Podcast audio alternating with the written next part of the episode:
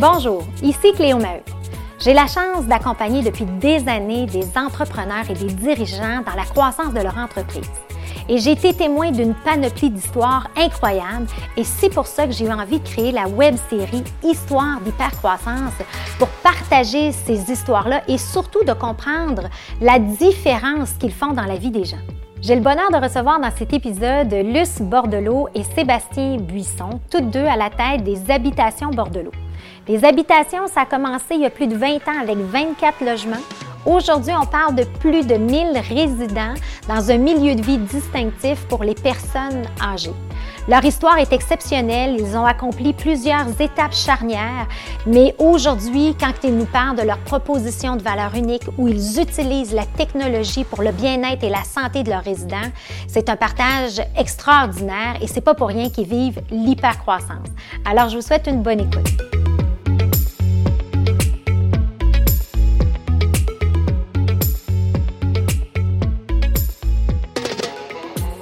Alors aujourd'hui, je suis très heureuse d'accueillir un duo. Donc, euh, j'ai euh, Luce Bordelot et Sébastien Busson des Habitations Bordelot. Donc, bienvenue. Merci. Bonjour. Merci, Cléo. Yes, je suis super contente que vous ayez accepté de venir parce que je le répète souvent, mais j'adore partager des histoires atypiques, souvent méconnues du grand public. Vous êtes mhm. des gens très humbles. Euh, on vous n'entend pas souvent parler, mais vous faites des choses extraordinaires. Puis moi, j'ai le goût de faire euh, le parcours avec vous de, des habitations Bordelot et de vos parcours aussi, euh, chacun atypique. Hein? Mhm. on, a, on, a, on, a, vous avez tous vos parcours. Et, et l'intention derrière, c'est réellement d'aller inspirer d'autres entrepreneurs vous avez euh, toute une expérience, vous êtes beaucoup dans l'innovation euh, et, je veux qu'on soit capable de, mettre des mots et d'expliquer des histoires pour peut-être que certaines personnes se retrouvent là-dedans. Mhm. Euh, et puis si on peut avoir impacté une ou deux personnes, ben garde, on va avoir à faire, mhm. fait, ce qui nous, ce qui est le plus important. Alors bienvenue. les habitations Bordelot tu portes le nom mm Luce mhm. Bordelot. Est-ce que tu pourrais un peu nous raconter ton histoire, ton parcours, euh, d'où ça vient, d'où ça part? Donc, euh, euh, parce qu'il y a quelque chose là. Oui, ben oui. ça a commencé, écoute, mon père est dans construction depuis 71, qui est à son compte, que l'incorporation existe. Donc, euh, c'était euh, du multifam... Euh, non, c'était du résidentiel pour commencer, puis après est venu le multifamilial. j'ai donné, j'ai travaillé avec lui vraiment quand même un, bon bout de temps. Et après ça, je me suis redirigée, j'ai terminé mes études, mais j'ai fait un petit bout en coiffure. pas tellement longtemps. et j'ai été suivre un autre cours qui était une formation en secrétaire juridique à Montréal. Et là, je me suis euh, dirigée euh, chez notre notaire qui on, voyait depuis euh, très longtemps. Et j'avais une place au corporatif. Alors, je, je, m'occupais des incorporations des compagnies, tout ça. Mon père, lui, avait toujours sa compagnie et avait été euh, à ce contrat sous-traitant pour euh, construire une résidence. Il y avait quelqu'un qui l'avait approché. C'était nos terrains à nous. Mais euh, alors, il avait conclu c'est mon terrain, oui, OK, alors je te construis. Puis bon. Et de là est venue l'idée de, de, faire la résidence avec. C'était sans service pour commencer. C'était un 24 logements, deux étages euh, au tout départ, au tout, début. Euh, ça, c'était le départ. Euh, mais on s'est vite rendu compte que la demande n'était c'était pas ça. C'était vraiment pas ça. Donc, suite à ça, on a décidé d'annexer une autre bâtisse, mais là, avec les services. Ça veut dire l'infirmière, une salle de loisirs, la salle à manger, là, ça l'a popé. Là, c'est- Hmm. c'était... euh, c'était... euh, Une croissance phénoménale? C'est vraiment. ça. Ouais. Et là, et moi, j'aime toujours, quand je parle de vous, là, j'aime toujours raconter un peu, euh, parce que vous êtes à Saint-Charles-de-Borromée. Oui. Et moi, dans le fond, je connais pas tellement ce coin-là. Il y a ma collègue Stéphanie qui reste dans le coin de Joliette. Elle dit oui, oui, oui, j'ai connais, j'ai connais. Fait que vous êtes très reconnu dans le coin. Ouais. Mais les habitants, euh, dites-moi un peu le nombre d'habitants versus le nombre de résidents à ce jour pour les habitations Port de l'eau. OK. On est quoi, 14 000? 14 000. Saint-Charles-Borromée, Maintenant, 14 000. Saint-Charles, c'est une ville. Oui. C'est notre ville. Saint-Charles-Borromée, on est 14 000. Et on va totaliser en mars prochain 900... 1300 résidents. Il y a près de 10% de la population Ouais. qui reste aux, habitations. habitations. Bordeaux. Eh, wow. Fait que là, tu sais, puis là, on parle, puis là, tu viens de nous raconter qu'on est parti d'un deux étages, 24 unités. Euh, mais là, tu as été vite un peu dans ton histoire, Ouais. Luce. mais je veux juste comprendre, parce que là, tu étais secrétaire Ouais, je euh, travaillais. pour le notaire. Ouais. Et là, ton père a l'idée, le déclic en faisant ça, de dire pourquoi nous, on le ferait pas, première résidence. Mais c'est à quel moment, toi, que tu as décidé de te joindre à cette entreprise-là? C'est à ce moment-là, quand il a décidé d'annexer la, la phase avec service, c'est là qu'il est venu me chercher, puis qui m'a offert euh, est-ce que ça te tenterait de venir? On pourrait travailler ensemble, puis on pourrait bâtir ça et bon, tout ça. Fait que j'ai dit c'est correct, oui, j'embarque. Donc, euh, ça fait 20 ans. Wow. Ça fait 20 ans cette année qu'on a commencé à. Puis tu faisais de la plonge dans ce temps-là au départ, là, quand tu as Ah, commencé? De la location, de la plonge. de la Des fois, il pouvait manquer euh, une aide cuisinière. euh, tu connais mes talents en cuisine, c'est pas. Mais avec des, avec des directives, je suis capable de, de, de mener à, à bien le projet, là, mais euh, j'ai j'ai fait de tout. J'ai fait vraiment de tout. Quand il n'y avait pas de location ou quand c'était complet puis qu'il n'y avait pas de visite, ben je m'occupais à autre chose.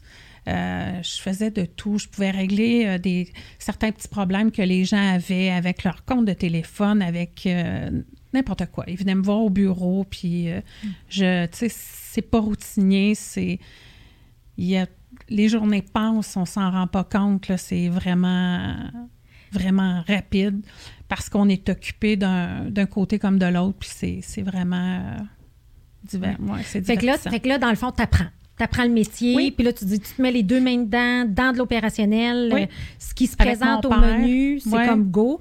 J'imagine, est-ce que ton père est de la génération euh, un peu euh, touche à tout, puis on fait tout, puis très impliqué aussi, là, tu sais, Ouais. il y a comme cette génération-là aussi d'entrepreneurs très impliqués, là. Oui. Alors, tu es, là, là. Fait, que, c'était mon support. tu sais, je, je pouvais l'appeler.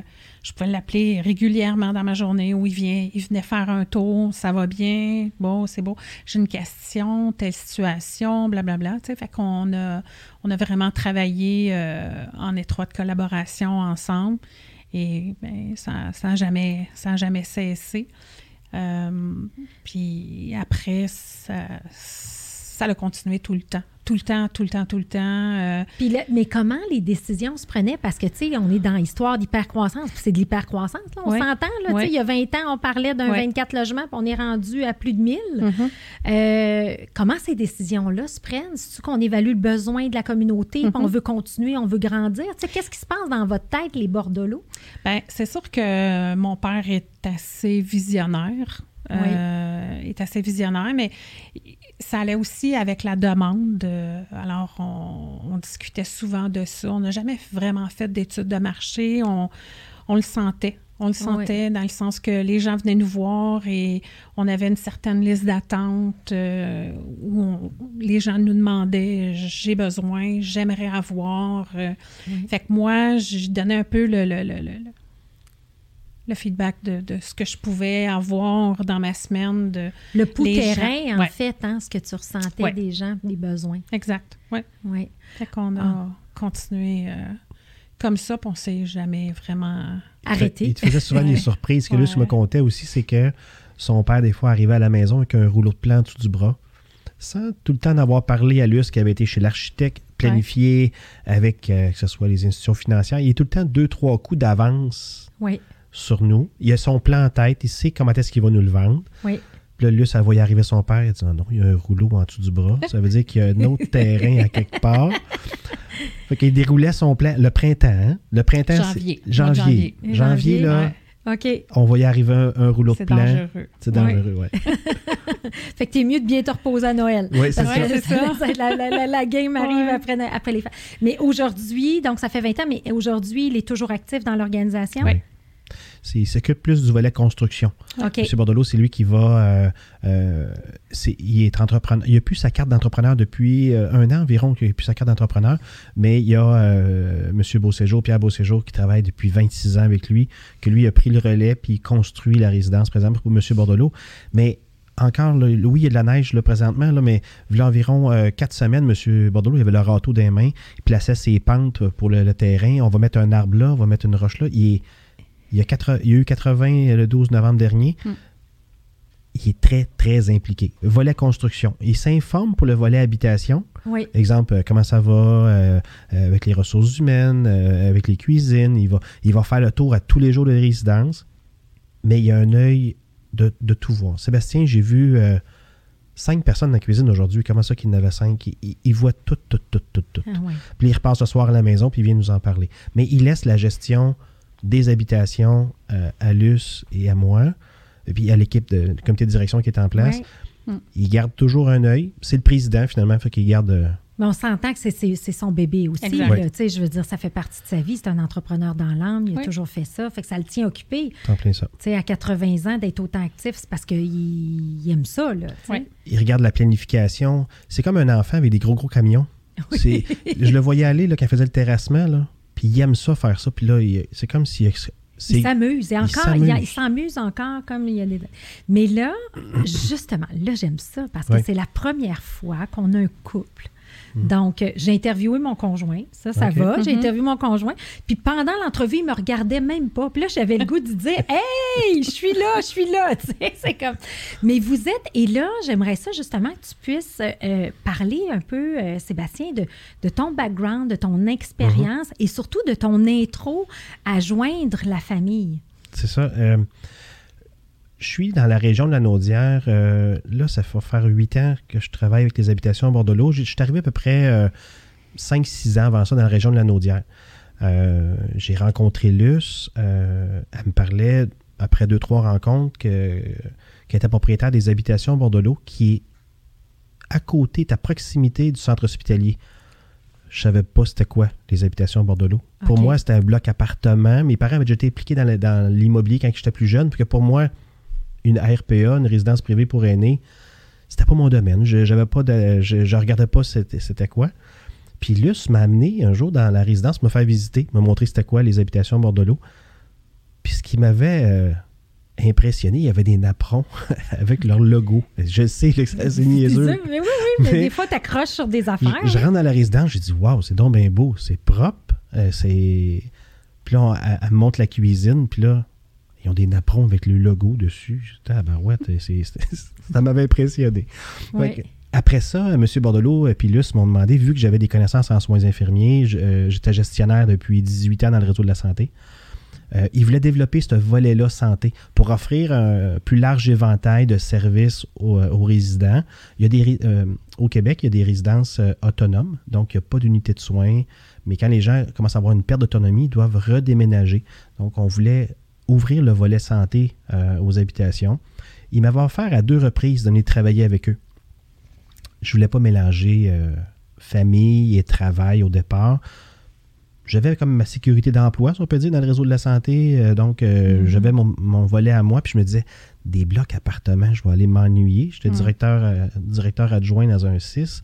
Puis là, de dire, bon, mais je vais aller travailler pour des blocs appartements, je ne le voyais pas tout de suite. j'imagine aussi que tu as une belle carrière dans le public. Là. Oui, oui, puis j'ai- j'ai des visées, là. Oui. Dans ma tête, là, euh, Oui, euh, oui. j'avais fait mes études, euh, j'étais carriériste, euh, on suivait les étapes. développement organisationnel. C'est en plein ça. Oui. Donc, j'avais des visées plus tard pour, pour ma carrière. Puis, pas longtemps avant la réforme de M. Barrette, là, qui a commencé à faire beaucoup de coupures dans le réseau de la santé, pas longtemps avant ça, je me suis dit, OK, je me lance. J'avais vu euh, à quelque part que l'ouverture de l'US puis l'ouverture de M. Bordelot pour euh, l'innovation, euh, pour arriver à des nouvelles idées, l'image que j'ai eue à un moment donné, j'ai dit c'est un Walt Disney que je peux aller faire ce que je veux à l'intérieur pratiquement. Oui. Donc, je- dans le réseau de la santé, il faut dire que quand c'est un milieu qui est public, on est dans un cadre. Donc, Oui. j'ai mon budget annuel, j'ai mes employés, je dois fonctionner de telle façon. Ça fait des années que ça fonctionne de cette façon-là. Euh, mais là, j'arrivais dans un milieu que je pouvais éclater. Le, je m'intéressais beaucoup, beaucoup euh, au développement organisationnel, même dans mon département où est-ce que j'étais. Mais je ne pouvais pas tout le temps mettre en place. Je n'avais pas tout le temps les budgets pour mettre des activités en place. Euh, Dans ce temps-là, j'avais lu le livre Fiche. Puis moi, c'est un livre qui était venu me chercher. Il y avait avec Sylvain Boudreau le moins incorporé dans ces années-là et tout ça. Puis c'est des choses qui venaient me chercher au niveau du développement organisationnel. Je ne pouvais pas vraiment le mettre en place dans le réseau public. C'était plus difficile. Oui. Quand j'ai commencé à en parler avec Luce puis son père, là, j'ai vu l'ouverture. Puis ils m'ont dit, Sébastien, en plus, on a les moyens financiers pour pouvoir mettre en place tes idées. C'est pas rien, ça non plus. Oui. Parce que des fois, on a des belles, belles idées. Il y a des jeunes entrepreneurs qui arrivent avec des technologies ou qui arrivent avec des éléments, mais ils n'ont pas toujours le moyen financier pour pouvoir euh, avancer dans leur projet. Puis là, j'avais l'ouverture. Donc, j'ai fait le grand saut. Donc, je suis passé euh, du réseau public au réseau privé. Euh, au départ, euh, ça m'a instabilisé. Un réseau public, c'est encadré. Les façons de faire sont toutes écrites. Euh, ça fait des années qu'ils font la même chose. J'arrive là, ah, et qui s'occupe de la location? Ben, c'est moi. Ou le téléphone. euh, il y avait à peu près 20 numéros de téléphone différents pour rejoindre les habitations bord de l'eau. Il n'y avait pas vraiment de budget. Moi, j'étais habitué de fonctionner avec un budget. Euh, ça fonctionnait très bien, là. Ben oui. Sauf que pour moi. très entrepreneurial comme Oui. approche. Puis là, toi, tu arrives dans une méthode très gestionnaire. C'est en plein ça. J'essaie de transposer ce que j'avais, ce que j'ai travaillé pendant des années. Euh, Non, non, non, il faut repartir. Puis là, on travaille aussi avec des employés, euh, je dirais, je ne peux pas dire moins professionnels, parce qu'ils sont très professionnels, mais je dois dire, euh, euh, au niveau éducation, c'est des gens, des fois, qui ont. Quand on est dans le milieu de la santé, j'ai un ergothérapeute, un physiothérapeute, un médecin, un Oui, psychologue. C'est des gens qui ont souvent des études universitaires ou qui euh, ont certaines connaissances dans le milieu privé. Mais là, je fais affaire avec une, une mère de famille qui revient au travail, qui euh, s'est occupée de ses enfants euh, toute sa vie, mais que là, maintenant, ses enfants sont rendus plus grands, puis elle décide de revenir sur le marché du travail. Donc, l'approche en gestion est différente aussi. Oui. Parce que le schéma euh, que les gens ont pour régler un problème n'est peut-être pas le même euh, Oui, dans oui. leur tête quand ils vivent une situation euh, Le cadre de référence n'est pas le même. pas le même. Fait il a fallu que je m'ajuste à ça. Oui. Mais j'ai jamais eu autant de plaisir à travailler depuis, depuis 8 ans, depuis que je suis aux habitations. Puis c'est pas parce que Luce est là, parce que c'est ma conjointe aussi, mais elle le sent aussi. Oui. Mais c'est que on peut. Je vois au quotidien ce qu'on peut apporter à un résident, à une famille, à un environnement, à une communauté. Quelqu'un qui venait à l'hôpital, souvent c'est des, c'est des courtes périodes. C'est une convalescence, c'est quelqu'un qui a eu euh, un accident, vient sur un département, une opération à la hanche, retourne à la maison, puis on ne le revoit plus. Oh oui, on a apporté un bien, on le sait, le temps qui était euh, Oui, hospitalisé. Qui était très ponctuel. Mais là, je le vois à long terme. Puis on voit l'évolution. On voit des résidents que ça fait euh, 15 ans, 16 ans qu'ils sont avec nous Depuis le début, ouais. depuis le début. Puis on a vu l'évolution, puis on connaît la famille. Puis des fois, ils viennent nous voir, là, ma mère va moins bien. Avoue quelque chose qu'on peut faire. Puis là, il y a les unités de soins, il y a, ça, ça va jusqu'aux soins palliatifs, ça va, euh, ça va jusqu'à l'aide médicale à mourir aussi qu'on a. Mm. qui Fait que là, vous avez tout. Fait que là, dans le fond, euh, pour ceux qui ne connaissent pas le, le- le- le- domaine des résidences de personnes âgées, tu l'as effleuré un petit peu tantôt, là, mais je peux le résumer, oui. oui, c'est ça, juste pour que les gens puissent le comprendre, l'éventail de tout ce que vous avez mis en place versus, parce qu'aujourd'hui, il y a comme la Liberté 55, puis il y a des, il y a des, il y a des, il y a de- il y a comme des, des gens autonomes. Peux-tu nous démêler là-dedans? Il y a des appartements, euh, des blocs appartements qu'on peut, comme vous pouvez voir, des tours à condos, Oui, c'est des gens qui peuvent avoir un ascenseur dans le bloc, mais il peut avoir un concierge qui s'occupe des appartements.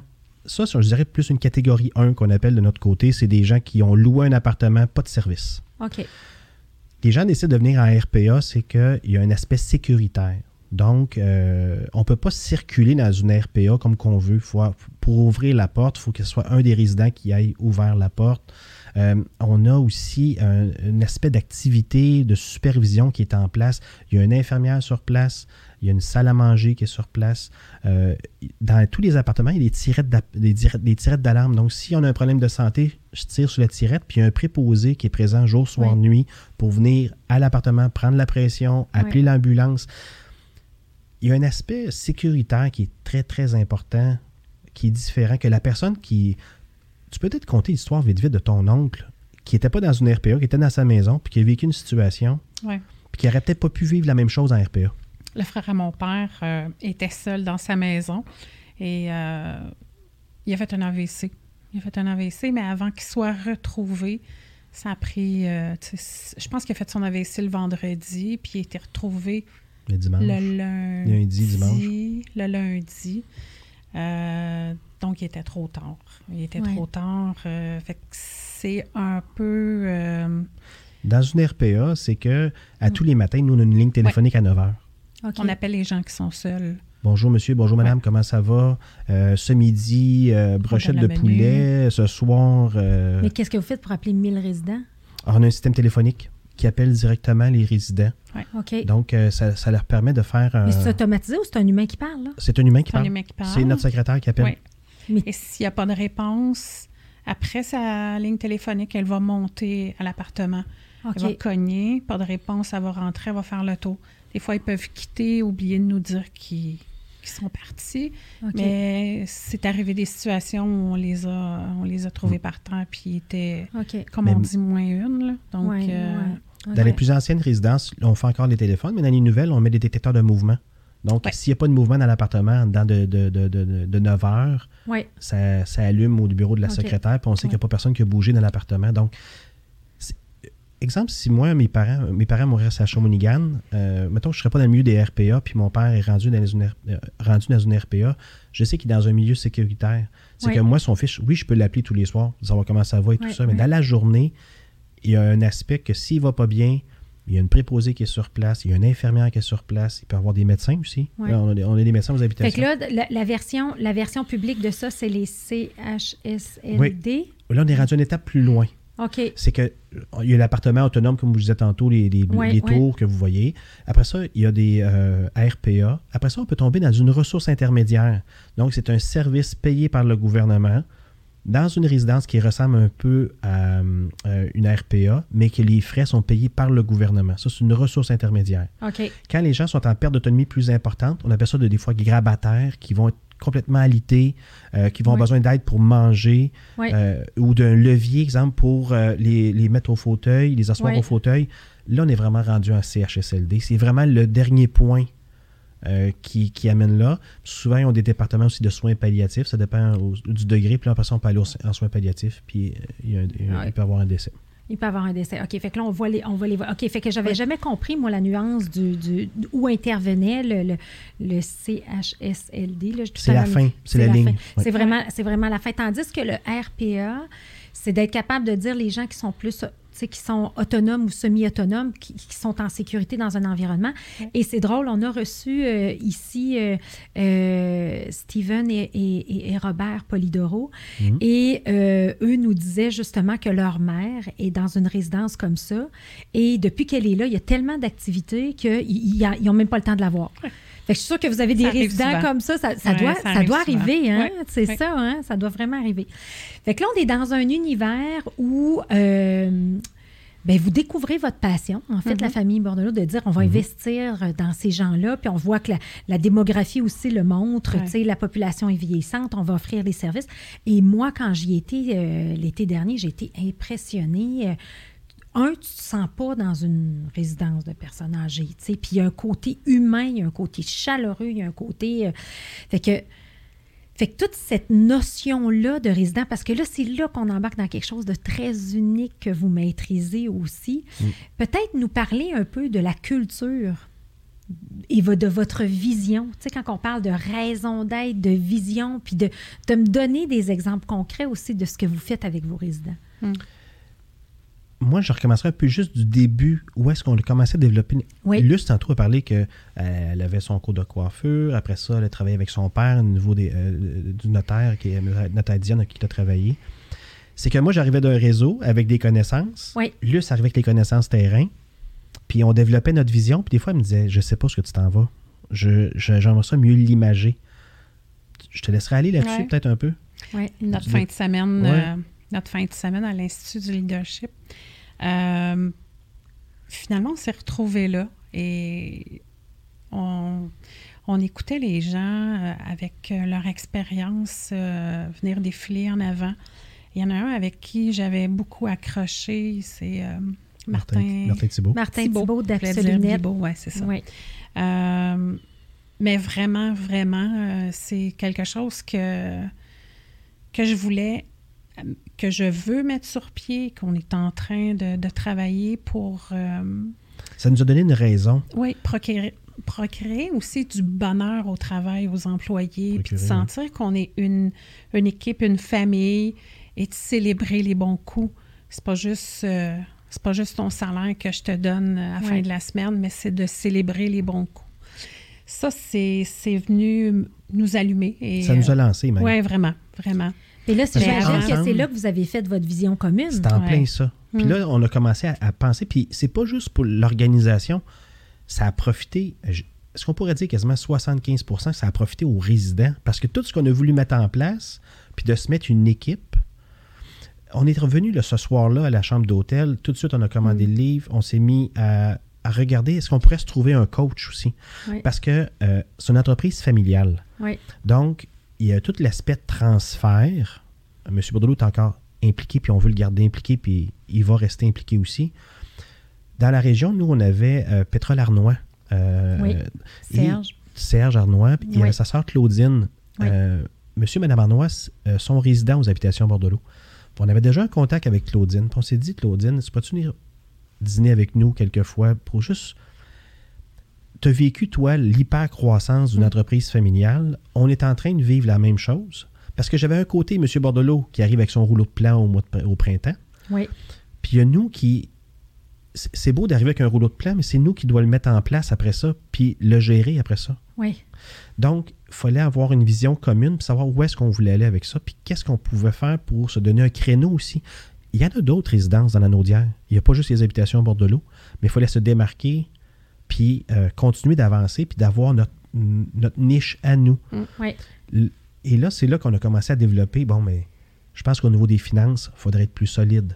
Au niveau de vos ressources humaines, il faudrait être plus solide, parce que c'est ça l'hypercroissance. Ben oui. Je donne un exemple. La technologie, on va en parler sûrement tantôt Oui. quand je suis arrivé là, c'était des. Pour ceux qui aiment la techno, c'était des TP-Link, des petits modems bien ordinaires. Mais ça, c'était le- l'oncle Luce qui était venu installer ça pour mettre du, du Wi-Fi puis de l'Internet dans la bâtisse. Mais si on voulait développer, à un moment donné, il faut que tu grandisses, puis ça te prend un réseau, un système performant pour pouvoir mettre tes choses en place. Mais on t'est rendu là, parce que dans l'hypercroissance, c'est que on, on grossit avec peu, Oui. puis à un moment donné, il faut se détacher. Puis un point important, puis Luce, c'est que moi, je suis arrivé il y a 8 ans, mais il y avait d'autres employés qui ont pris beaucoup de place avant, mais qui ont permis aux habitations de pousser. Mhm. Puis à un moment donné, il faut leur dire que, ben là, on est peut-être rendu à un autre niveau. À cause de l'hypercroissance, euh, c'est peut-être plus le même scénario qu'on qu'on voit avec cette même personne-là. Donc, il faut Il y a une restructuration naturelle qui se fait parce que c'est ça, parce Oui. qu'il y a une complexité. Ce que vous êtes en train de décrire là, c'est que il y a un, un- il y a M. Bordelot qui est, qui est un, un père visionnaire qui arrive avec ses rouleaux, mais vous autres, vous êtes dans l'exécution de tout ça Oui. et de donner un sens. Puis là, on embarque dans le volet business de dire, ben OK, comment qu'on reste compétitif, comment qu'on développe notre proposition de valeur, comment qu'on... Et là, le déclic se fait avec l'Institut de leadership. Vous trouvez votre langage commun, vous downloadez le livre, vous commandez le livre mais Scaling Up, Hypercroissance. Et là, ça vous parle, puis là, de dire, OK, bien parfait, on va y aller par étapes. Mais souvent, c'est ça le défi que les gens font. Puis je pense que ça, ça a dû vous demander quand même du courage de, de dire, les gens, les, les contributeurs d'une stratégie originale Ouais. ne seront peut-être plus les mêmes contributeurs ou la même façon pour la stratégie future, mais en même temps, vous êtes dans une entreprise familiale. En plein ça. Puis ces gens-là, là, ils répondent aux valeurs là, de l'organisation. là. 100%. J'ai des, j'ai des, parce que même si je donnerai des noms, vous les connaissez pas, mais moi j'ai des visages, puis Luce aussi. Mhm. Mais quand on regarde au niveau performance, si on la laisse dans ce poste-là, au niveau qu'on veut aller, elle ne pourra plus Puis répondre. en même temps, cette personne-là va être malheureuse. En plein ça. Exact. Tu sais, si on veut garder, parce que vous êtes tellement respectueux de vos, de vos résidents, de vos employés, Mm. votre culture est tellement forte que, et cet esprit-là familial, tu fais pas, tu fais pas non plus, t'aides pas, t'aides pas ton joueur A, là, tu là. ça. Alors là, c'est une- fait que là, vous arrivez dans ce crunch-là. Oui, on arrive là, euh, on décide de s'entourer. faut dire que euh, j'ai beaucoup appris. à- Il y a la phrase qu'on dit tout le temps, là, travailler seul, ça va beaucoup plus vite, mais ensemble, on va plus beaucoup plus loin. là. C'est là qu'on a commencé à se parler qu'il fallait s'entourer. Puis de convaincre M. Bordelot que oui, si on veut un joueur A, ben faut l'asseoir à la bonne place avec les bons outils et tout ça, puis ça va nous permettre de mettre nos choses en place. Puis c'est là qu'on a commencé à avoir beaucoup plus de plaisir, je dirais, au travail. Oui. Parce que je me souviens, la journée qu'on est revenu au premier comité de direction avec ces idées-là, puis savoir, OK, notre plan, il est comme ça, puis on savait où qu'on s'en allait, on était comme des petits grous. Des petits grous, là, on sautait. Les autres au comité, sont, ils nous regardaient d'où c'est qu'ils arrivent, eux autres? C'est comme, on, on- on était pétillants, là. On, avait, on, on- on- on était allumés, là, Ouais, ouais. comme un sapin de Noël. En Puis- fait, vous vous êtes donné les moyens Oui. d'avoir une clarté de vision. Mm. Mm. Une clarté dans la vision que, où vous vouliez amener l'organisation. En gros, ce qu'on s'est dit, c'est que oui, il y a des RPA au Québec. On, on appelle ça le Big Four pour, la- pour les gens. C'est que il y a des, des grosses RPA que vous voyez, euh, que ce soit le groupe Maurice, euh, Réseau Sélection, Cogir, euh, Résidence Soleil. C'est des noms que qu'on est partout au Québec. Puis si je vous dis ces noms-là, ça vous dit pas mal quelque chose, qu'il y a sûrement une résidence dans, dans la région qui porte ce nom-là. Nous, on s'est dit, justement, on était à l'hôtel quand on était à, à l'Institut, puis on s'est dit, pourquoi que nous, on pourrait pas être comme le groupe Germain? Mhm. d'avoir des plus petits hôtels. On a des résidences d'à peu près euh, 4, 5, 6 étages, des 200 logements. Pourquoi qu'on n'a pas des plus petits hôtels, des plus petites RPA, mais axés sur le service à la clientèle? Oui.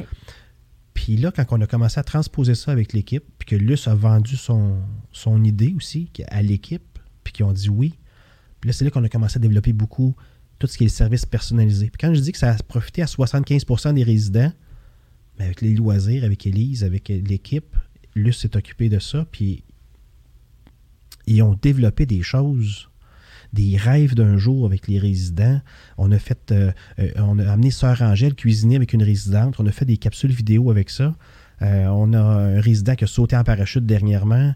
Euh, traîneau à chien, une dame qui voulait aller voir euh, sa maison d'enfance au centre du Québec. On l'a amené en limousine voir sa maison d'enfance. Il y avait quelqu'un d'autre qui avait acheté la Vous maison. me, donnez- vous me Ouais. dites ça, j'ai plein de Ouais. frissons, puis j'ai les yeux pleins d'eau. Puis Ouais. c'est c'est que c'est toute notre idée pour se démarquer, pour devenir la référence en service aux aînés au Québec, qui était notre BIAG, qui était le, le Ouais. gros objectif fou qu'on s'est donné, moi puis Luce. Mais on a réussi à contaminer l'équipe par ça. Puis c'est les résidents aujourd'hui qui, Qui en profite. qui en profitent. Ouais, qui en bénéficie. Ça peut pas être mieux que ça. Mais Ouais. c'est parfait. C'est ça qui nous a Ouais. fait progresser. Ouais, Ouais. vraiment.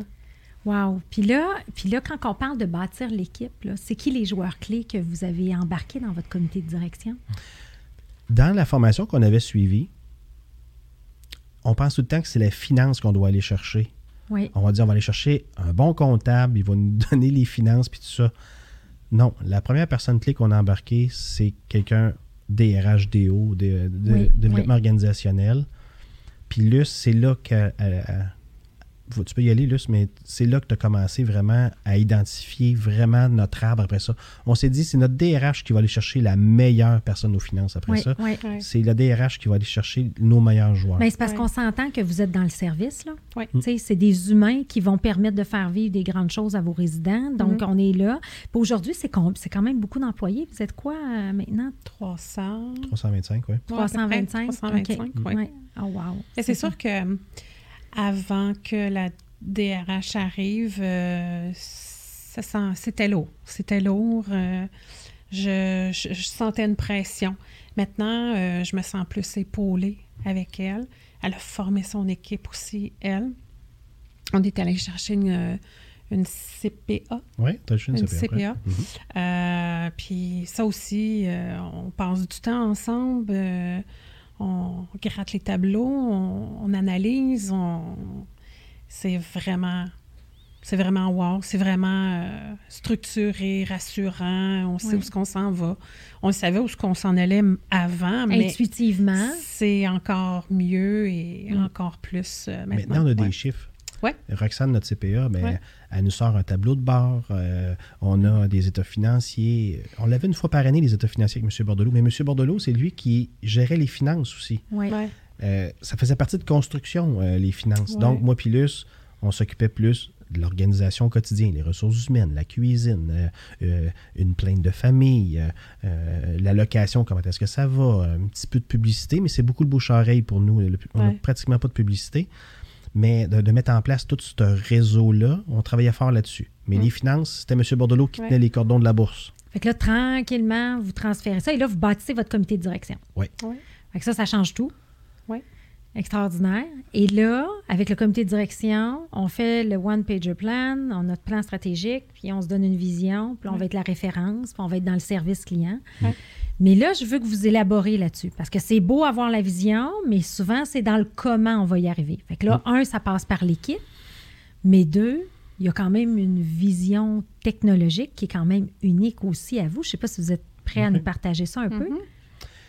Quand on a commencé à discuter, Luce, bon, c'est quoi, ça pourrait être quoi notre créneau?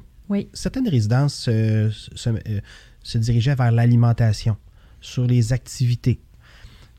Puis on s'est dit que euh, la technologie, c'était quelque chose qui pourrait nous amener beaucoup plus loin, que présentement, il n'y avait pas de RPA qui avait misé sur ce créneau-là.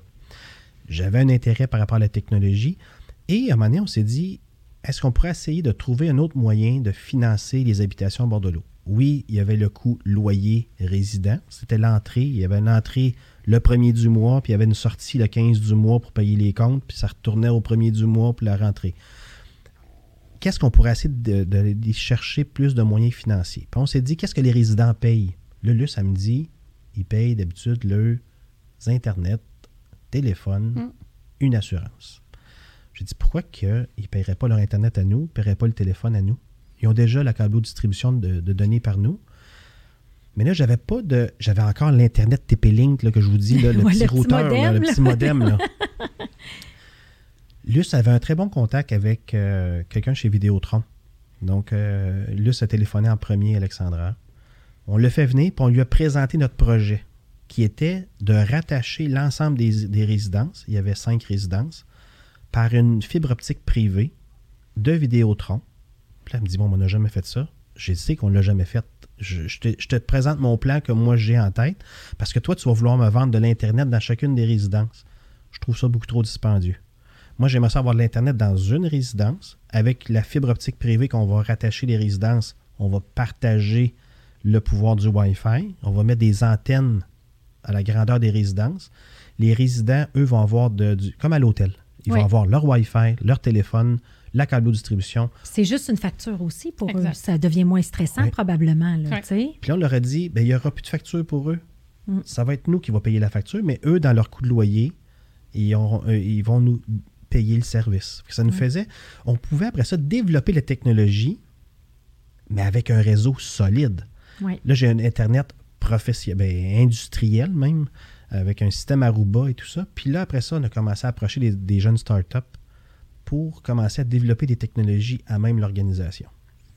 Ça a passé par le Living Lab au départ. Euh, Dans la Naudière, il y avait des ex- un ex- on a mis en place un accélérateur d'entreprise. On a commencé à, à- à regarder l'idée d'avoir un, un Living Lab.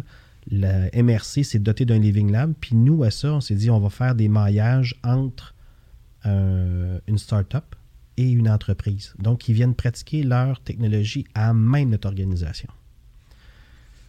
Tu peux peut-être aller sur Eevee voir au départ, tu sais, que ton oncle puis tout ça. Hein? Oui, finalement, on... Parce qu'il fallait passer le message. Monsieur Bordelot, il a 80 ans. Ouais, c'est pas évident à- À expliquer À le- virage puis technologique en- puis la ouais. vision numérique. Ben mais mon oncle demeurait aux résidences. Et là, on a approché euh, Luc. Mhm. Et lui, il était vraiment fou de ça. Il était prêt à essayer. Donc, euh, Evie sont venus euh, installer euh, la domotique par la domotique dans euh, son appartement.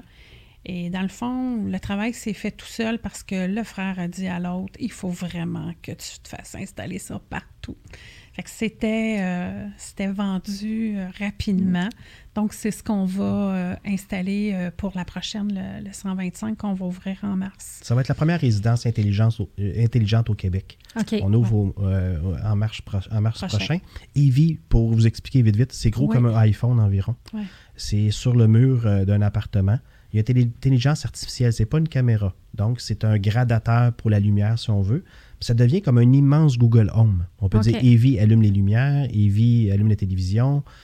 Quand que la personne quitte une pièce, comme moi à la maison, j'oublie souvent mes lumières allumées. A- elle a hâte qu'on aille Evie à la maison. Quelqu'un qui n'a plus de présence humaine dans la pièce, donc euh, l'intelligence artificielle reconnaît qu'il n'y a plus de présence, il va fermer les lumières lui-même. Ça envoie des messages sur la télévision. Est-ce que vous avez bien pris vos médicaments? Euh, les activités de la journée, les menus de la journée. S'il y a une chute dans l'appartement, ben j'ai plus besoin d'avoir un bouton d'alarme sur moi. Ça appelle tout de suite la préposée de la résidence, vous dit qu'il vient d'avoir une chute dans l'appartement. Wow. Et on a développé avec cette compagnie-là, je ne sais pas si vous vous souvenez, il y a environ deux ans et demi, trois ans, il y avait la mère de M. Gilles Duceppe, qui était chef euh, du Bloc québécois, qui est décédé dans une RPA. Il y a eu un exercice de feu, euh, pas un exercice, une, alarme de feu. La, euh, la mère de M. Duceppe est sortie à l'extérieur, euh, elle n'avait pas sa puce avec elle pour rentrer. Donc, elle est décédée d'hypothermie l'hiver à l'extérieur. Quand on a présenté, c'est Luce qui avait pensé à cette idée-là quand on a rencontré Evie. Est-ce qu'on pourrait avoir un, un système avec votre intelligence artificielle qui pourrait régler cette situation-là? Puis on l'a travaillé avec eux. Fait que maintenant, quand il y a une alarme incendie qui se déclenche, il y a un module qui dit il y a de la vie dans l'appartement 102, 203, 404. Donc, les pompiers, quand ils arrivent, ils peuvent se diriger rapidement aux appartements où il y a encore une présence humaine. Quand on réenclenche le système, ben là, le scan se refait, puis il nous dit Ah, il y avait de la vie cinq minutes avant dans l'appartement 111, là, il n'y a plus personne. Donc, on peut chercher la personne de l'appartement 111 qui est peut-être tu deviens vraiment dans le prédictif, là. Oui. Au lieu d'être dans le réactif, là, c'est que tu es capable de dans le prédictif. Puis ça, ce que j'aime aussi, c'est que vous êtes très, très humble là, dans toutes vos idées, mais tu sais, dans le fond, vous êtes, vous allez devenir un peu le, le, le, le modèle francophone euh, de- de- d'expérience un peu, là. Tu sais, peut-être en parler un petit peu de ça. Fait que cette idée-là a émergé, puis j'imagine, Luce, le fait d'être tellement près vous êtes très près de vos résidents. Ça Oui. t'a amené toutes ces idées-là, puis de dire, ben, dans un monde idéal, la première chose que vous m'avez dit, c'est on a un RPA, c'est un environnement sécurisé. Ben, comment qu'on l'amène dans un, un maximum de sécurité pour une tranquillité d'esprit, puis d'offrir le meilleur service? Mais si on est capable d'être prédictif sur la santé du résident, ben, Oui. c'est le summum. là. C'est pas juste un allée de bowling. Là, tu sais. C'est ça. c'est pas juste de jouer aux cartes, de jouer au bingo. On est rendu vraiment à un autre niveau de service. Oui. Puis les gens recherchent beaucoup de sécurité. Puis on l'a vu par la pandémie. euh, on, on pouvait voir aux nouvelles là, le- le- le- les parents qui allaient voir à travers la fenêtre. là, Oui. Puis c'est la seule communication qu'ils pouvaient avoir. Que On a essayé de développer plusieurs technologies. Je pourrais vous donner quelques-unes tantôt. Mais à un moment donné, c'est qu'on a commencé à faire des recherches. Puis moi, je, je fais, je fais beaucoup de recherches. Puis là, c'est comme mon. Celle qui fait un peu ma- mon gardien, un peu. Je dis ma Le, son- gardienne. le là, mais- sounding board, là, moi, que j'appelle de dire de voir si ça Ouais. fait du sens ou pas. Ouais. Ouais, as-tu pensé à telle chose? Ah non, j'ai pas pensé à ça. Des fois, des- je, je suis sur la ligne de départ, go, il y a eu le, le, coup- le- le pistolet de départ, je suis parti, mais elle, elle me dit, Ah, euh, il y a une haie qui s'en vient, là, fait qu'il faut que tu sautes, là. Ah oui, il y a une haie qui s'en vient. C'est vraiment le rôle à Luce. Euh, c'est qu'on a fait des recherches, puis à travers le monde, présentement, en Géron Technologie, il y a quatre centres de recherche. Un à Osaka, Tunisie, Malaisie, un à Dallas, au Texas. Je regardais voir, y a-t-il des endroits qu'on peut aller voir? Puis là, il faudrait aller à l'extérieur pour voir la technologie. Je dis, mais non, on a des jeunes ici qui développent des choses. Et là, on a approché le ministère de l'économie, de euh, euh, et de l'innovation. Euh, Dans la région de la Naudière, il faut dire que euh, y avait M. Fitzgibbon, euh, il y a le premier ministre M. Legault qui est à, euh, L'Assomption. à l'Assomption, M. Fitzgibbon qui s'occupe justement de l'innovation et de l'économie. On a eu des portes d'entrée pour pouvoir essayer de discuter, voir qu'est-ce qu'on pourrait faire pour les zones d'innovation au Québec. Le nord de la Naudière, tantôt on parlait de démographie, d'ici 8 à 10 ans, il va y avoir une augmentation de 138% du nombre de 65 ans et plus, juste pour le nord de la Naudière Wow. il y, a- il y a des gens, des fois, qui vont voir Luce puis ils disent euh, semble on va à l'épicerie, hein, puis euh, c'est bien plus long, hein, il y a beaucoup de personnes âgées. Vous avez rien vu encore. Mhm. OK. on augmente du double et quasiment la moitié du double. À Oui. 138% là, c'est beaucoup de gens. Puis à date, euh, depuis 2011 qu'on suit vraiment la courbe, on est vraiment... Toutes les nouvelles statistiques de l'Institut de la statistique du Québec qui, s- qui- qui sortent, on est en plein dans cette courbe-là. Et là, on est allé les voir, puis on dit, on dénature pas la région. On aimerait ça avoir le premier centre de recherche en gérontechnologie euh, dans, au, monde, même francophone. Et euh, l'idée fait son chemin. On est très, très avancé. C'est là aussi que, autant dans les habitations qu'on est allé chercher des gens forts pour travailler avec nous, pour pouvoir se développer, parce que je ne suis pas un expert en comptabilité, Luce non plus. On n'est pas des experts en ressources humaines. On n'est pas des experts en activité. Il faut s'épauler avec de meilleures personnes que nous Oui, aussi pour exact. être capable d'avancer, là, continuer. Le centre de recherche était la même chose. Ouais. On était laissé épauler de d'autres personnes, puis des compétiteurs près de nous. Là. On Mhm. les a approchés, puis ils ont embarqué dans le projet avec nous. Puis on... j'ai juste demandé est-ce qu'on on pourrait garder notre nom sur le baptistère du, Oui. du centre de recherche, mais je suis prête à, à laisser aller le bébé, Oui, mais que notre nom soit sur le baptistère, oui. mais qu'on puisse développer. Puis c'est- là que la région a commencé à embarquer les MRC, euh, les maires ont commencé à embarquer, euh, les organismes publics ont commencé à embarquer dans le projet. Puis là, il y a une mobilisation qui se fait avec des universités. C'est que l'année d'hier, on n'a aucune université non plus. Oui. Euh, donc, on s'est associé avec trois autres universités pour parce qu'un centre de recherche doit être associé avec un côté universitaire.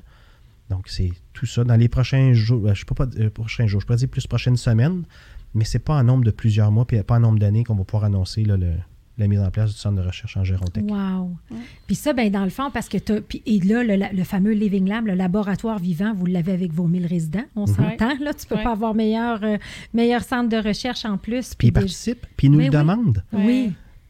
Euh, Il y a des gens qui, des fois, qui arrêtent là, puis disent Ah, euh, j'ai entendu dire que vous allez tester une nouvelle technologie. Est-ce que ça pourrait être moi dans mon appartement là? J'aimerais ça, euh, euh, ça- ça- on, on a une application présentement qu'on, qu'on- que Luce avait pensé par rapport au proche aidant. Puis tu pourrais en parler peut-être un petit peu, euh, la technologie proximité qui ressemble euh, aux technologies que tu avais vues dans les CPE. Puis tu dis bien, nous, on est comme famille parce que la mère de Luce, présentement, vit sur une de nos unités de soins. Ouais. Puis on n'avait pas de technologie pour les proches aidants. Qu'on a mis en place Proximité, qui est une application web euh, sur. euh, pas, pas web, une application iOS ou euh, Android qui permet aux familles de voir euh, c'est quoi les activités de la journée, qu'est-ce que la personne a mangé, est-ce qu'elle a reçu son bain, est-ce que. Puis euh, il- les familles peuvent écrire directement des questions sur l'application Proximité avec l'équipe de travail. Ah, comme tu le fais pour un jeune à la garderie En qui donne ça. un peu l'état de, Oui. la- l'état de la situation. Maintenant, vous l'avez, mais pour vos résidents. Exact. Mm. Wow. Intéressant. Mais tout vient de. Il a fallu bâtir un système informatique solide. Oui. Puis après ça, on a pu- là, on peut développer. Mais ça. c'est ça, on n'aurait pas fait l'investissement parce qu'il a fallu mener que Luce et son père se disent OK, on a de l'amortissement, mais il faut acheter un système sur cinq ans, puis c'est, c'est pas gratuit. là. Donc, euh, on se dit OK, on, on- on met une partie de la liquidité là-dedans, on avance, mais ça va nous amener ailleurs. Mais quand on fait des gestes comme ça, puis que Luce en en parle avec le comité de direction, mais ça les mobilise, puis ils savent pour, pour qu'est-ce qu'on fait. écoute, ça donne un sens. Puis Mm. tu viens vraiment, je trouve que là, tu sais, on revient vraiment à votre raison d'être, qui est vraiment procurer le bien-être. Mm. Mais ça revient à l'essence même, mais c'est qu'on le pousse avec une. un- puis tu sais, je dis tout le temps, quand on vivre la, la- la croissance, tu peux pas dire que tu vas être bon dans tout, il faut que tu fasses des choix, mais vous, vous avez dit, va prendre le choix technologique. Puis Ouais. ce choix technologique-là va venir offrir une bonne expérience à nos résidents, fait que ça vous a donné une clarté. Et là, et ça, et ça, et, les résidents embarquent et tout. Fait que là, c'est comme wow. Euh, mais il y a une chose aussi au-delà de tout ça, parce que là, je vois le temps qui avance, puis j'ai Mhm. tellement de questions. Mais fait que là, vous avez créé ça dans la région, mais vous êtes aussi très impliqué dans la communauté. Vous avez une fondation. Fait que j'aimerais ça. Luce, que tu nous en parles un peu de tout On ça. a mis sur pied la Fondation Famille Bordelot. Euh, nous, on voulait, euh, en fait, briser l'isolement chez les aînés, c'est notre premier, euh, c'est notre premier volet qu'on qu'on veut toucher. Puis bon, de créer un bien-être aussi. Donc, on a créé la fondation. On l'avait euh, mis sur pied il y a un an. Mais avec la pandémie, euh, bon, tout s'est mis au ralenti. On recommence à bouger là-dedans. on commence à faire euh, des activités pour ramasser des fonds. Et c'était notre deuxième, troisième rencontre qu'on a eue la semaine dernière. Et là, on a commencé à, approcher des organismes dans la qui touchent principalement les aînés pour redonner à ces organismes-là. On va les rencontrer la semaine prochaine, puis on va faire un don. Et euh, ça peut être euh, ça peut être une dame qui a besoin de. Ça va aller avec les demandes, mais ça peut être une dame qui a besoin d'un CIPAP. On s'entend que ça doit être rendu comme peut-être 2000, 1800, 2000 dollars. C'est quoi un CIPAP? un CIPAP, c'est euh, pour les gens qui font de l'apnée du sommeil ah, et qui n'ont pas les moyens de se le payer. Mm. Alors, ça peut être des demandes comme ça qui, vont être, qui vont être reçues puis qui vont être accepté avec notre, notre comité là, pour euh, la fondation. Fait qu'on veut on a des euh, résidents qui redonner. Avec nous. Oui, on a des résidents. La fille de Luce, elle a 17 ans. Ouais, C'est les résidents qui l'ont demandé. Qui l'ont demandé qu'elle fasse partie du conseil d'administration de la, fondation. Oui. Ah oui. Oui, toute fière, toute contente. Donc, euh, c'est ça. On lui apprend les, les rudiments là, de, de, du code Morin à comprendre. Oui, c'est ça, code Morin, oui. Il faut que faut que je seconde, il faut que je propose. Puis là, à 17 ans, c'est pas. Ça, ça c'est pas quelque chose qu'elle a, qu'elle a fait souvent. Mm. Fait que, tranquillement, euh, elle veut. Euh, elle va commencer au cégep en janvier. Donc, euh, elle veut revenir avec nous par la suite. Gestion de commerce au cégep de Joliette, puis elle veut s'en venir avec nous après. Donc, euh, on a mis sur pied la fondation. Euh, on donne un dollar à tous les mois par porte de logement. C'est, on crée notre, notre, petit bas de laine de cette façon, mais aussi euh, kermesse et tout et tout. Mais on va encore plus le développer en 2022 et, par la suite, là, euh, avec. Euh, wow. Parce que ça, dans le fond, fait dans le fond, ce que vous avez, vous avez vraiment, ce qui est intéressant, c'est que. On dit toujours se connaître son jaune d'œuf puis son blanc d'œuf. Le jaune d'œuf, c'est ça sur quoi on se concentre. Mais vous autres, c'est vraiment le bien-être des aînés. Mais vous allez le toucher dans tous les aspects, autant dans votre modèle d'affaires que dans la communauté. Exact. Et le sens demeure toujours le même. Et waouh, wow, c'est vraiment exceptionnel. 85% au Québec des aînés restent à la maison. Oui. 12 euh, restent en RPA. Après ça, j'ai parlé tantôt de ERI, CHSLD qui complète le 100% avec la fondation, on veut toucher au 85 oui. Euh, présentement, on a décidé de donner euh, environ 6 000 pour le temps des fêtes, pour des banques alimentaires et tout ça. On fait la distribution la semaine prochaine. Mais là, avec les fonds qui commencent à rentrer aussi, puis on va pouvoir redistribuer, il y a tout l'aspect aussi technologique qu'on veut assez d'amener dans le soutien à domicile. Oui. Je pense pas que le gouvernement va pouvoir soutenir cette, ce tsunami gris-là qui s'en vient dans les prochaines années. Donc, l'implication de la fondation familiale, euh, avec lui, c'est son père. Euh, donc, euh, Mais tu sais, moi, j'y pense. Là, ma, mère, ma mère a 69 ans, elle est en pleine forme, mais je mhm. viens, elle vient tout juste de déménager près de chez moi dans un condo luxueux. tu sais, bon, là, je suis contente. Avant, elle était à Montréal. Moi, j'étais à Blainville. Mais là, je, m'imagine, là, tu sais, dans 10 ans, là, tu sais, moi, mhm. je la veux-tu, cette petite affaire-là, au mur, là, que si jamais il y a quelque mhm. chose, puis je suis pas là, puis je pars une semaine, euh, puis elle est seule, mais en même temps, je veux qu'elle garde son autonomie son indépendance le plus longtemps possible, tu sais. L'intelligence artificielle, présentement, on est en train de développer une entreprise qui m'a appelé pour un bain, mais c'est pas un bain, c'est comme une douche. Je pourrais dire, voir l'intégrité de la peau, euh, comment est, est-ce qu'elle a des problèmes aux pieds présentement, est-ce qu'elle a une plaie qui est en train de se développer, juste avec un bain?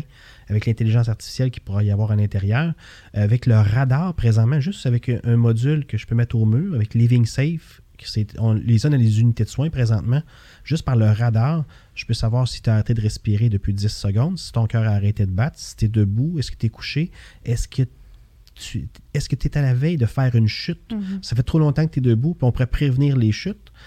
Il y a des jeunes au Québec présentement qui ont des idées. Euh, puis pas le, centre de recherche qu'on a parlé tantôt pour les technologies, c'est pas seulement pour les habitations, pour les CHSLD, c'est autant pour l'urbanisme. D'avoir un module au poignet ou un collier dans le cou qui synchronise les lumières d'une rue pour permettre à une personne âgée de traverser. Avec plus de temps, wow. exemple, parce qu'ils sont Il y en a qui se mobilisent moins Ben oui. rapidement. Ben oui. Donc, avec un collier dans le cou, ils peuvent avoir un petit peu plus de temps pour traverser la- l'artère. euh. Et là, on est tous Ouais. dans un autre monde. Faut Ouais, s'adapter. Oui, il faut Faut ben, mais je pense que c'est ça, ça résume, il faut s'adapter. Ouais. Puis je trouvais ça intéressant la dernière fois parce que tu regardais un peu euh, des pays euh, euh, de l'Europe du Nord qui sont un peu plus avancés, les pays pense. scandinaves, là, euh, le Danemark. Le Danemark euh, euh, ont beaucoup, beaucoup d'idées, pas juste au point de vue technologique, mais même au point de vue organisationnel. De leur- on parlait des soins à domicile tantôt. Eux, le soin à domicile est géré par les villes. Donc, ça pourrait être la ville de Saint-Charles-Borromée, qui a leur infirmière, leur préposé, connaissent leurs concitoyens, puis ça part de là. Mais présentement, c'est géré par le réseau de la santé, qui est dans un CLSC, des fois en pénurie de main-d'œuvre, ou euh, Mm. euh, qui gère un immense territoire. Les, les territoires du nord de la Naudière, Saint-Donat, Saint-Michel-des-Saints, Berthierville, il y a comme un triangle là, qui va. euh, ça, c'est le nord de la. Naudière. Mais après ça, on continue au sud avec Terrebonne, Lachenay, euh, Repentigny. C'est un immense territoire. Oui. Puis euh, on met des préposés en véhicule sur ce territoire-là. Euh, il y a beaucoup de choses à faire par rapport au soutien à domicile. Puis on ne parle plus d'RPA, là, mais on est déjà en train de penser, nous, de à réinventer. réinventer peut-être ce milieu-là faire aussi. pour- ben oui, de se réinventer avec vos connaissances, vos compétences, votre expertise que vous êtes en train de développer. Mais avec la fondation, parce que la fondation ne sert pas aux habitations Bordelot. Ça, c'était une chose importante. Ouais, Euh, de- ouais. C'est une fondation qu'on on voulait mettre en place pour la communauté, pour Ouais. les besoins euh, du territoire, puis les besoins des aînés, mais pas se, se servir pour, cette- pour l'organisation. Non, non, donnez au suivant. Donnez au justement, suivant. Donnez au suivant Ouais. parce que, tu sais, il y a des. Parce qu'on s'entend que c'est quand même un privilège d'être dans les RPA Oui. aussi. Puis c'est Ouais. pas tout le monde peut-être qui a les- la chance d'y aller non plus, là, tu sais, parce qu'on est dans le privé. Euh, écoute, le temps avant, j'aurais plein de questions, mais est-ce qu'il y a quelque chose qu'on aurait dû parler que j'ai- peut-être échappé, que vous voudriez échanger avec nos auditeurs? Parce que là, moi, ce que j'aime, c'est qu'on vient de voir le chemin parcouru, deux parcours atypiques. Tu viens joindre l'organisation LUS, tu accompagnes ton père, tu amènes ta saveur. J'aime votre belle complicité. Vous êtes très complémentaires, les deux. Vous vous écoutez l'un et l'autre. Le respect que vous avez aux Ouais. aînés, je l'ai toujours senti entre vous deux. Ça fait que ça, c'est génial. On s'entoure d'une équipe, Ouais. on s'élève, on rêve, on implante notre, notre cheval de bataille et l'alignement stratégique au niveau technologique, puis on l'a Ouais. poussé à outrance, on dit on va même créer la chaire de recherche. Mm. Et là, on avance dans tout ça. Puis non seulement ça, on redonne à la communauté en au passage, projet, euh, projet 38, 42, 52. tu sais, Et on redonne, puis c'est important pour vous, puis vous Ouais. trouvez le temps de le faire. Et que tu un message derrière tout ça, de ce cheminement-là, que vous auriez le goût de partager? Moi, quand je t'ai entendu résumer tout ça, Ouais. C'est beaucoup. hein. ouais. Oui. Mais c'est la place aux aînés. Ouais. Oui. Mais je vais repartir de notre, La base. de notre base qui est M. Bordelot, Oui, qui a 80, Ouais. oui, Luce, moi, mais la place qu'on fait à M. Bordelot, qui est un aîné, Mm. dans l'organisation, toute la part euh, qui amène à l'organisation, autant que nos résidents nous apportent un apport dans les habitations à Bordelot, qu'on laisse la place aux aînés, il y a une transmission des connaissances Ouais. qui se fait autant avec nos résidents dans notre entreprise qui nous permettent d'évoluer, mais on le vit au quotidien avec M. Bordelot, qui est actif à 100, 125, on pourrait dire 200 là. Mm. Je dirais pas de chiffre assez haut même, Non. qui, qui nous permet d'évoluer, moi Pilus, dans l'organisation, mais c'est tout lui qui a son expérience qui est en train de nous transmettre, puis autant que les résidents de leur côté, il y a un autre trou les habitations, que c'est eux qui nous amènent. Alors, d'être euh, connecté, d'être connecté, tu sais, dans le fond, au-delà de la raison d'être, de procurer le bien-être, c'est de dire est-ce qu'on peut connecter avec, avec le cœur de notre, tu sais, dans, dans, dans la business, on parle du client cible, mais vous, c'est vos résidents, s'imprégner de leurs besoins. Tu sais, moi, c'est ça, comme tu veux connaître les besoins de tes clients. Vous autres, vous avez, vous, vous co-développez avec vos gens, là, tu sais, vous les impliquez. Ouais. Et vous avez même un, un poste de télé, hein? Vous avez Oui. même, mais ça, vous avez même pas parlé, mais peut-être finir sur une note euh, joyeuse et positive quand on dit laisser la place aux résidents. Oui, c'est ça. Mais cette semaine, euh, c'est Net, Net 5. Net 5, ouais. Euh, cette semaine, on a recréé euh, dans un studio euh, un tournage pour la soirée canadienne. Tout le monde se souvient de, cette soirée-là qui se passait le samedi soir, si je me souviens bien. Alors, on a recréé avec les résidents des habitations, des résidents qui avaient quand même beaucoup de, de- de- de- Beaucoup de vécu dans leur village. Ouais. Puis on- comme la soirée canadienne exposait souvent un village, il y avait le maire qui venait, il y avait le curé, Ouais, il y avait oui, la, chanteuse. Fait qu'on a pris deux, deux municipalités, Saint-Ligory, Saint-Thomas. Mhm. On a emmené euh, les résidents, puis on En a studio. en studio, puis on les, on les, on les a fait, on les a fait raconter leur histoire euh, dans ces villages-là. On a emmené euh, Glissement de terrain à Saint-Ligory. ah, Saint-Ligory, oui, Euh, monsieur. euh, Saint-Thomas, c'était, pour ceux qui se souviennent, qui passaient des fois sur le long de la 40, il y avait des terres à tabac. Festival Festival, du du tabac, tabac. dans ce temps-là. Ouais. C'était important, Ouais, la ouais. cigarette. Là. Oui, oui, c'était connu aussi dans le temps, le, le Saint-Thomas, là, c'est que du là, tabac. eux sont arrivés là Eux et ils vivaient arrivés. la soirée canadienne oui, en parlant là- de leur village. Oui, et on a emmené Denis Côté aussi, Qui est un accordéoniste. qui est mon Dieu, je... euh, international, c'est Ouais, connu mondialement. son- Alors, on a recréé la saison canadienne, la saison canadienne, la soirée canadienne, et pour euh, après redistribuer sur notre, euh, notre poste télé. On a des cours de yoga, il y a Ouais, des cours d'informatique, euh, beaucoup d'informations qui sont mises. C'est comme un immense PowerPoint sur les stéroïdes, là, Ouais. qui, euh, qui nous a permis dans la pandémie de passer beaucoup d'informations à nos résidents. Quand Ouais. il y avait le confinement, ils étaient dans leur appartement, donc il fallait trouver une façon d'être en contact de avec eux. avec. Donc, ce canal-là, c'est. Puis maintenant, c'est les gens qui font l'entretien ménager dans les appartements, ils disent, sont, sont tous sur ce canal-là. là-dessus, ouais. Fait qu'eux autres, ils écoutent les... c'est comme leur nouvelle, mais interne Ouais. de Oui. communauté. Là, Oui. Ça nous prendrait un talk show. Oui. Le soir, là, Ouais. dans le temps des fêtes, on va leur présenter deux talk shows. Ouais. Puis là, ça nous donne des idées pour continuer. euh, Ah, vous manquez à pas d'idées, hein? Non, Mais non. l'équipe des, l'équipe des loisirs, là, puis juste un petit mot, j'aimerais ça remercier toute l'équipe des habitations Bordelot, que ce soit les employés. On vient de les souligner là, dernièrement, mais euh, toute l'équipe des, le- comité de direction, l'équipe des loisirs, Ouais. l'équipe des ressources humaines, l'équipe des finances maintenant, avec euh, tout l'aspect marketing, de la location, puis tout ça. Et il y a une effervescence, il y a une ébullition que. Ah ouais. Puis je suis tellement content, là, parce que avant ça, c'était tout à moi qui parlais, puis vous avez peut-être pu voir aujourd'hui. Mais maintenant, là, quand on fait des rencontres d'équipe, c'est la directrice des ressources de humaines qui parle. C'est de la relève. Là, je vois Alex qui arrive, qui s'implique avec la fondation. Là, c'est le fun. C'est comme, il n'y a pas juste deux porteurs de discours. Oui, Là, c'est un, pas une armée, mais pratiquement, oui. qui ont un langage commun. Ils connaissent vers où est-ce qu'on s'en va. Puis on travaille avec toi, on continue à travailler avec toi, puis on adore nos journées avec toi. oui. Donc, tout ça, on va retourner dans le taux tantôt, là. puis on va avoir le sourire tout le long Est-ce- descendant. ça, c'est ça, de s'entourer de personnes encore plus fortes que nous, ça fait qu'on explose, mais on explose dans le bon sens, c'est que on a encore plus de créativité qui Qui vous permettent d'émerger, ça oui, vous donne exactement, l'espace à laisser aller les- à la penser créativité. à tout ça, oui, que le quotidien, euh, on a des, des, des bras droits qui, qui nous aident, là, ça fait vraiment toute une différence, là. Euh, c'est vraiment, on a vraiment une bonne équipe. Fait est qu'on est dans l'humain. Oui, Ouais. toujours. Alors, écoute, c'est déjà la fin. Oui. Merci, Cléo. Sébastien, Luce, merci. Merci. J'ai comme, j'ai comme, je vous aimais déjà, mais là, je vous aime encore plus. Puis j'ai comme cette chaleur-là, toutes les fois que vous me racontez l'histoire.